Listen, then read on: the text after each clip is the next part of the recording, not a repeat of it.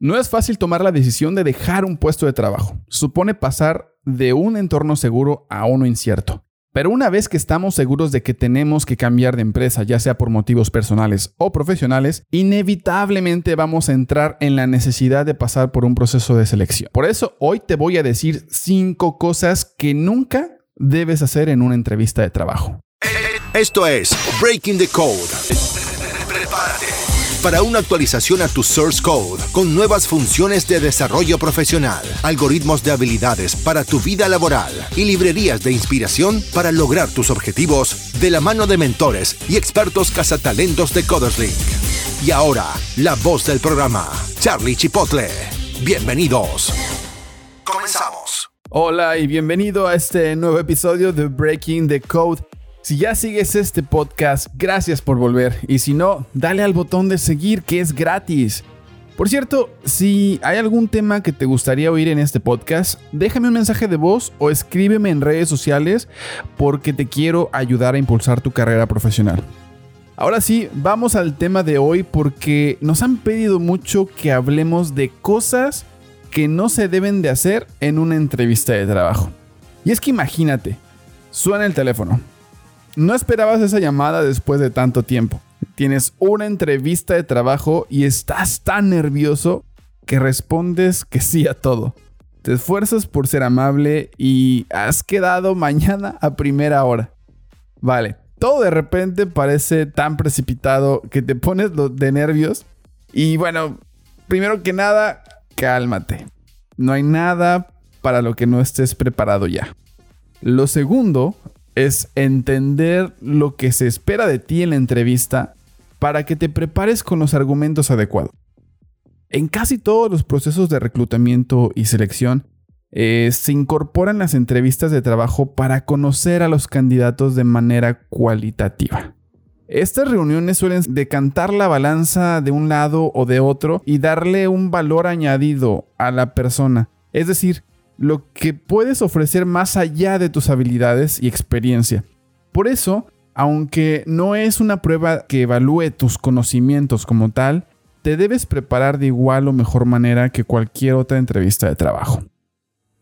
Antes de empezar con cada una de las cosas que no debes de hacer, quiero decirte que hay muchísimas cosas que a lo mejor no voy a tratar de abarcarlos aquí, pero sí hay cinco principales argumentos o cosas que los reclutadores siempre han tomado en cuenta o que lo que sabemos aquí dentro de CodeSlink toman en cuenta para poder darte una segunda oportunidad.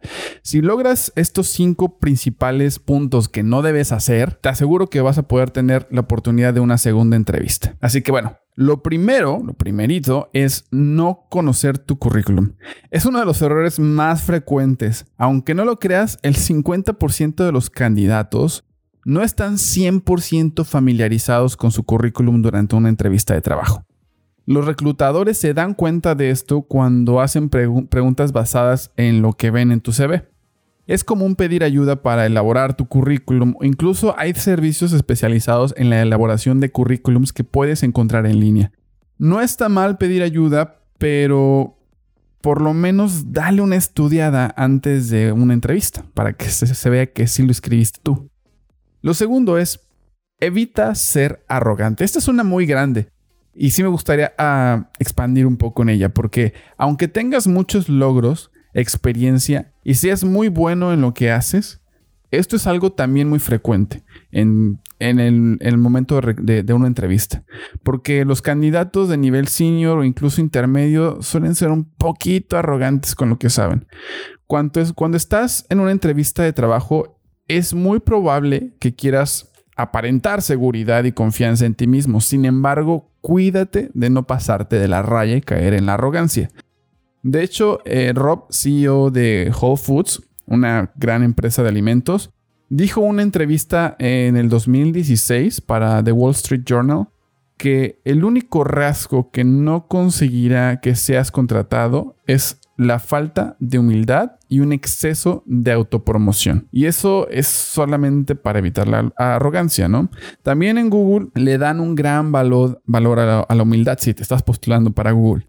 Porque una de las características principales para ser contratado por la empresa tecnológica es la humildad intelectual o la capacidad de aprender con rapidez incluso cuando fallas.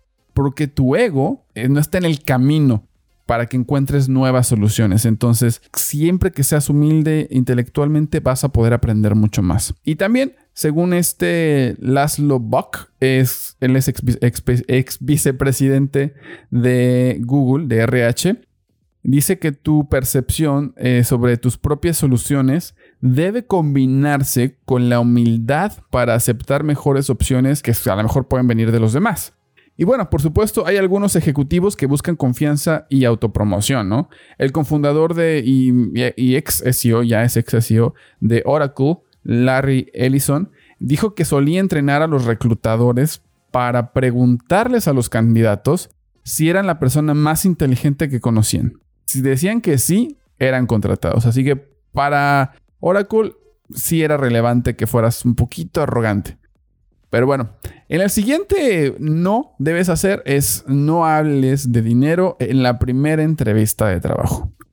Este punto eh, puede ser un dilema tanto para los reclutadores como para los candidatos. Para ti como candidato es importante saber si el salario ofrecido por la vacante cumple con tus expectativas y así poder evaluar si continuar o no en el proceso de selección, y eso lo sé. Pero si la pregunta surge en las primeras pláticas, trata de no centrarte en ese tema económico. Que no sea esa la razón principal por la que aceptes el puesto tampoco, porque los reclutadores saben muy bien que el que por dinero llega, por dinero también se va. Así que no que no sea solamente por el dinero que vas a aceptar el puesto. El otro punto, el cuarto, es evita mentir. Bueno, creo que aquí no tendría que agregar mucho, pero es habitual hacerse esta pregunta. ¿Qué pasa si miento en una entrevista de trabajo, no? Evidentemente, si te cachan, estarás descartado automáticamente del proceso de selección. Por tanto, no creo que valga la pena mentir en una entrevista laboral. Además, cae más rápido un hablador que un cojo. Por eso es mejor que destaques tu iniciativa de aprender, tus ganas de, de conocer nuevas tecnologías, nuevos frameworks, nuevos procesos y, que no se sepa que a lo mejor eh, dominas algo que termines realmente no, no pudiendo eh, ejecutar, ¿no? En la práctica ya.